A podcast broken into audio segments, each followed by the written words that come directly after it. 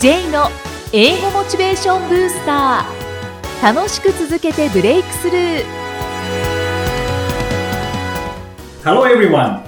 こんにちは。J こと早川浩二です。ハローアシスタントの生きみえです。この番組は英語を学ぼうとしている方、TOEIC などの英語テストを受験しようと思っている方に、英語を楽しく続けていけるコツをお伝えしていく番組です。J さん、今回もよろしくお願いしよろしくお願いします。ます。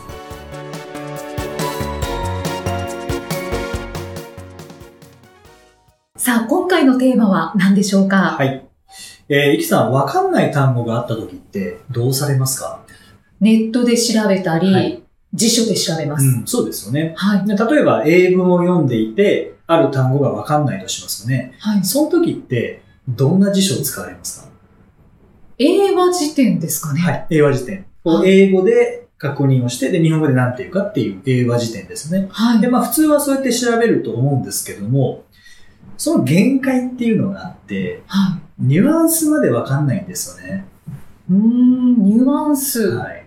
例えば、スタディと learn ってありますよね。はい。まあ両方とも学ぶとか勉強するんですけども、ニュアンスの違いってわかりますか、そう言われるとちょっと難しいですね。うんそこまでやっぱり学校で勉強してないですよね。はいスタディは勉強する、learn は学ぶみたいな感じで覚えてると思うんですけども、それが英和辞典の限界なんですね。ああ、確かに。じゃあ、ニュアンスまで分かりたいときってどうしたらいいのかというと、はいおすすめが、まあ、今日のテーマの AA 辞典活用のおすすめなんですね。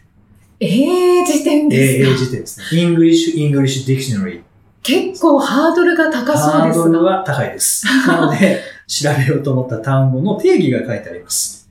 で、その定義の中に知らない単語がいっぱいあったら、もちろん AA 辞典は使い物にはならないんですけれども、うんただその定義で使う、えー英語のレベルを落としてあるものもあるんですね。それが Learner's Dictionary って言って、まあ、学習者向けの辞書。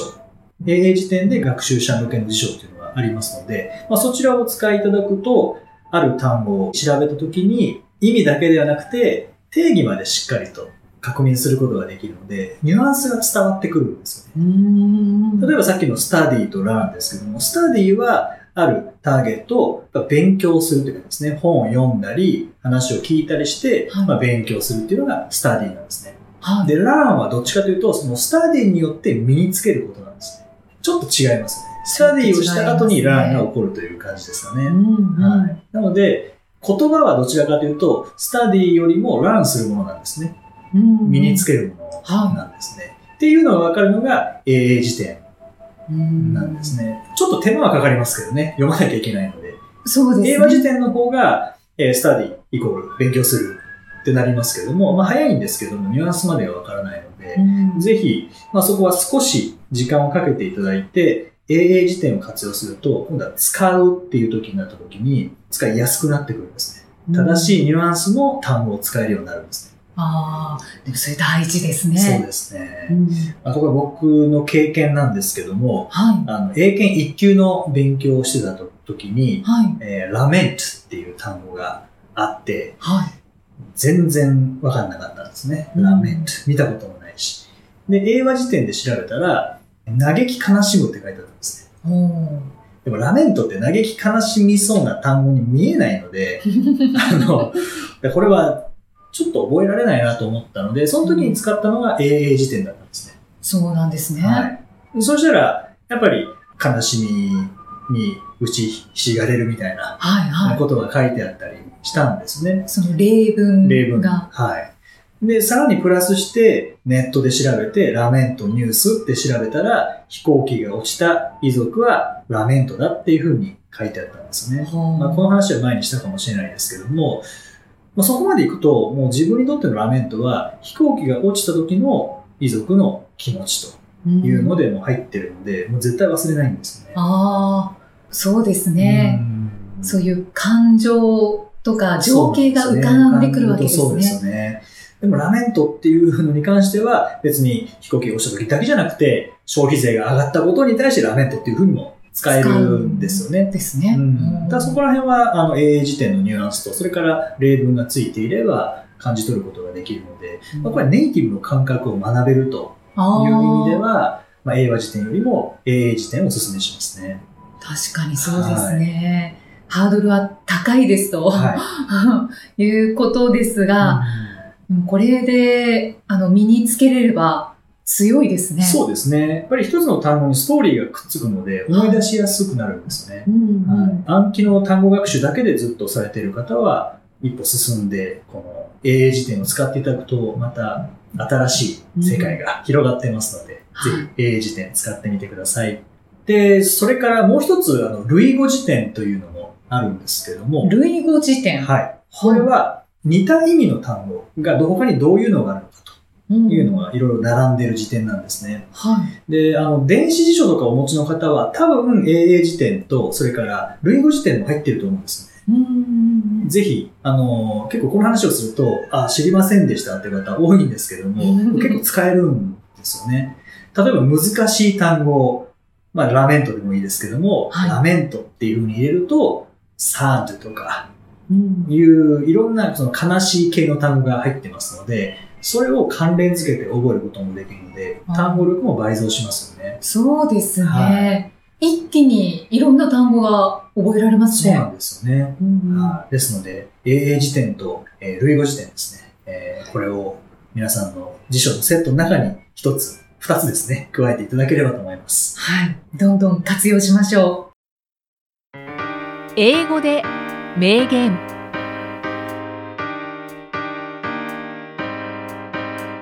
続いては毎日配信している J さんの基礎単語メールから著名人の名言を英語でご紹介いただきます。J さん、今回の名言は、はい。えー今回は、マルコム・フォース。えーマルコム・フォース。あの、雑誌のフォーブスってありますよね。あはいその発行をした人なんですけれども、Failure is success if we learn from it. サクセスがバーンと聞こえてきました。Failure is success. 失敗は成功である。If we learn from it. もしそこから学ぶのであれば。失敗は成功。なかなかそのように考えられないんですけど、そうですね。失敗した瞬間はやっぱり失敗としか考えられないですけどね。はい。まあそこから何を学ぶかという感じですよね。そうですね。学ぶのであれば失敗は成功そうですねおっ。しゃってるんですそうでよね。すね。うん学ばなければ意味がない。はい。でも失敗しないとなかなか成功ってできないような気もしますけどね。そうですね。失敗せずして成功した人っているんですかね。いないんじゃないですかね。うんうんまあ、自転車でもやっぱ転ばないと乗れるようにならないですもんね。そうですね。はセットになってますよね。い。うん、と思いますよね。うんやっぱり失敗っていう呼び方良くないですね、そうなると。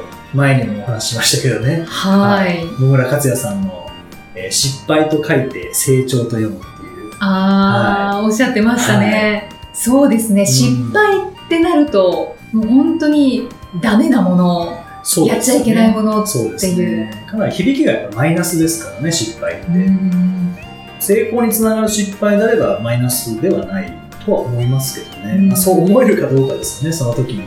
そうですね、なかなかこれもまたハードルが高い部分ではあるんですけど、うーん。失敗、最近なんか失敗ってしましたか？しました。大きな失敗を一つ。失敗。は、それは聞かない方がいい失敗。そうですね話すと結構長くなる ことですねでもその失敗をしたことによって、はい。また原点を見つめられましたしあ次はもう絶対しないぞって心に誓いましたし、ーなるほでこれを絶対無駄にしないぞっていう気持ちも出てきましたしど。うん。学んでますよね。そうですね、はい僕も最近の失敗は、僕はどうでもいい失敗なんですけど、転びまして、あら 最初です。転びまして、はい。あのこんな感じですよね。腕の部分が、そうですね。もうかさぶたは取れて、あの半袖着れるようになったんですけども、はい。しばらく半袖着られなかったんですよね。でかなり派手に転びましたね。派手に転びましたね。あの、左手にバッグ、右手にスマホを持って、はい、あの、歩いていたら、うん。暗い道だったんですけどね、あはい、の駐車場のところ歩いていたら、駐車場のの車止めの石につまずいて、砂利が敷かれている駐車場だったので、はいでしかも左手にバッグ、右手にスマホですからね、は受け身が何も取れないっていう状態で、肘から行ったんですよね。い。いやー、はい。で、まあ、血だらけになったという失敗なんですけれども、はい。そこから学んだのはですね、はい。意外と、まあ肘からは行きましたけども、運動神経はまだなまってないな、というのをですねそれは、それは学びじゃだとないですかねいうか、プラス思考ですね。ちょっとフォーブスさんとのはちょっと違いましたか でもな、なんだか、うん、ほっこりしました。ということで、フォーブスさんの名言をご紹介いただきました。J's Topics さあ、このコーナーでは、J さんにまつわるあれこれをお話しいただきます。J さん、今回のトピックスは何でしょうか？はい。えー今回は、あの、まあ、仕事柄タクシーに乗ることも多いんですけれども、はい。ミキさんタクシーって乗られますか？普段。そうですね、たまに乗りますね。その時って運転手さんとお話しされますか？結構話しかけたいタイプかもしれないです。ああ、そうなんですね。はい乗ってすぐ話しかける感じですか？まあ、ちょっと時間空いて5分後ぐらいに はい。いろいろ聞いたりうん。しますね。いや、そのタクシーの運転手さん、いろんな人がいるなっていう話なんですけどあも。J さんも話しかけるタイプです僕もかあの、人を見て決めますけどね。ああ、はい。あ乗った瞬間に話してくれそうな人だなと思ったら話しかけますし、うん。そうでもないなと思ったら、まだ待って乗ってますけども、はいいろんな人がいますよね。いますね。うん転職したタクシーの運転手さんの話とかってすごい面白いんです。ああ、興味深いですね。はい。結構前ですけども、6年ぐらい前ですかね、なんか中東でビジネスをしていたっていうタクシーの運転手さんがそうなんいですはい。イスラエルかどっかにいてみたいな感じでうん。話してくれた人とか、はあとは、この前は運転手さんになって、初めてのお客さんが僕だったっていう。い、へえ、貴重そうです。そんななかなかないですもんね。本当ですね。ははい。こう、腕章みたいなのをつけていて、い。はい何マークって言うんですかね。その初心者マークみたいなはい。のをつけていたので、運転手さん、あの、最近運転手になられたんですか？って聞いたら、はい。お客様が初めてですって言われて。いやーすごい緊張されてましたよね。そうなんですね。うん思わずおめでとうございますってや本当そうですね。もう言いたくな光栄りまですっていう。そうですね。はい。やっぱり、最初の運転っていうのは緊張されるんですね。すごい緊張されてましたね。へえ。他にはどんな方がいらっしゃいま他したか？には、この前の運転手さんは、僕に英語の重要性を、とうとうと20分ぐらいですね。本当ですかお話ししていただいて、英語の。英語の重要性をですね、最近外国人のお客さん増えてきてね、みたいな話をして、あ、そうなんですか。やっぱね、リスニングできないとダメだね、みたいな。あああ、そうですか、みたいな話をして。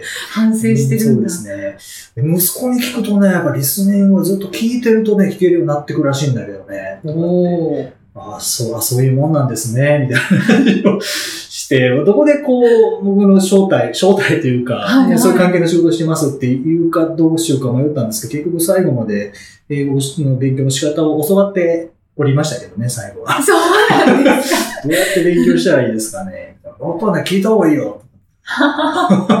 じゃあちょっと聞いてみます。なぜ言わなかったんですか？いや、なんか言えなかったですね。言うタイミングがそうですね。なかったですね。はい。そうかと思えば、その、ちょっと前に言った運転手さんは英語を勉強しているっていうう運転ん手さんで、はい。この前の英語の教材を買いまして、みたいな話をして、ああ僕実は教える仕事をしてるんですよ、みたいな。あ、そこは言ったんですねそうで。すね。どうしたらいいですか？ってうんまず聞くことじゃないですかね。さっきの運転手さんと同じこと言ってましたけど。受け売りじゃなくて、そうそうです J さんの思うことをまあそうですね。やっぱりあの、入りやすいのは文法とかっていうよりも、聞くっていうところから入るのがうん一番入りやすいと思うので、まあそういうお話をさせていただきましたけどね。いや、絶対参考になりましたよ、そのです方。ね。運転手さんはいろいろ本当に、あの、あと個人タクシーの運転手さんと、は要はあの、勤めている。運転手さんによっても話がやっぱり違って、そうですか。はい。会社員の運転手さんは、個人タクシーはもう全然儲かんないからあんなのダメだよって言うんですよね。ほう。で、あ、そうなんですかね。どの辺がなんですか？とかって、やっぱり一人でやっていかなきゃいけないからね。みたいなことを言われるんですね。はいはで、個人タクシーの運転手さんと話すと、やっぱ個人はいいよね、みたいな話するんですよ。そうですか。うんやっぱり、まあ、あの、仕事は大変だけど、まあ自分のペースで仕事もできるし、っていうことを言われるので、うんやっぱ環境によって話すこと違うんだなって思いますよね。そうですね。はい明らかに見てる場所が違うなっ。て感じますうね。ん。やっぱタクシーにもドラマがあるなと思うんですけどね。本当そうですね。うんまあ、あの、J さんと私ははい話しかけるタイプそうですでね。すけれども、はね、こうやって話しかけることによって、いろいろ世界が広がるのでい。い、や、もう学べますよね。はい。やっぱもう運転手さんから学んだことってすごいたくさんありますね。そうですか。うん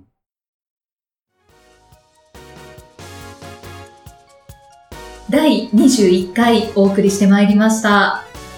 さて、J さんは様々な媒体を使われて情報発信されてますけれども、特に Twitter、ツイッター、はい。よく更新されてますよね。そうですね。あの、特に TOEIC のテスト前には何かお役に立てる情報ないかなというので、まあ問題の解き方だったり、心構えだったりうんというのをつぶやくようにはしています。そうですね、はい私もちょこちょこ見させていただいてるんですけど、はい。そうですね、試験前はい。には鼓舞するこうメッセージを送ってくれていたりとか、はい。それをあの細かくメッセージを入れられてるので、はいこれはツイッターを見られてる方は元気づけられるだろうなって思いまだす。といいんですけどね。うんはい、テストとは関係ないときは、まあ、ダジャレをつぶやいたりとか、そうですねますけどね。はい、はい。何やらシールを作られたみたいであ、シール。そうですね。少し前ですけど、はい。そうですね。あの、似顔絵シールを作っていただいて、はいはい。で、姪っ子にあげたんですよあ、ね。そうなんですよ。あの、欲しいっていうので、2歳半の姪にあげたらはい。あの、お尻拭きのなケースに貼ってですね、はい。多いと思いましたけどね。姪ですけど、多いと思いました。ということをつぶやいて、はい。って書いてたので、面白いなぁ。と思いながら読ませていただいておりました。そうなんです。ゼイさんからの最新の情報も、あの、入ってきますし、時に今みたいなほっこりするツイートもつぶやいていらっしゃいますので、はいツイッターを利用している方はフォローをぜひお願いします。はい。さて、この番組ではご質問、ご感想をお待ちしています。メッセージは J さんのアメブロ英語モチベーションブースターの中のポッドキャスト下にお問い合わせフォームがありますので、お気軽にお送りください。それでは J さん、Okay. Thank you for listening. See you next week. バイバイこの番組は提供株式会社ラーニングコネクションズプロデュースキクタスナレーション生きみえでお送りしました。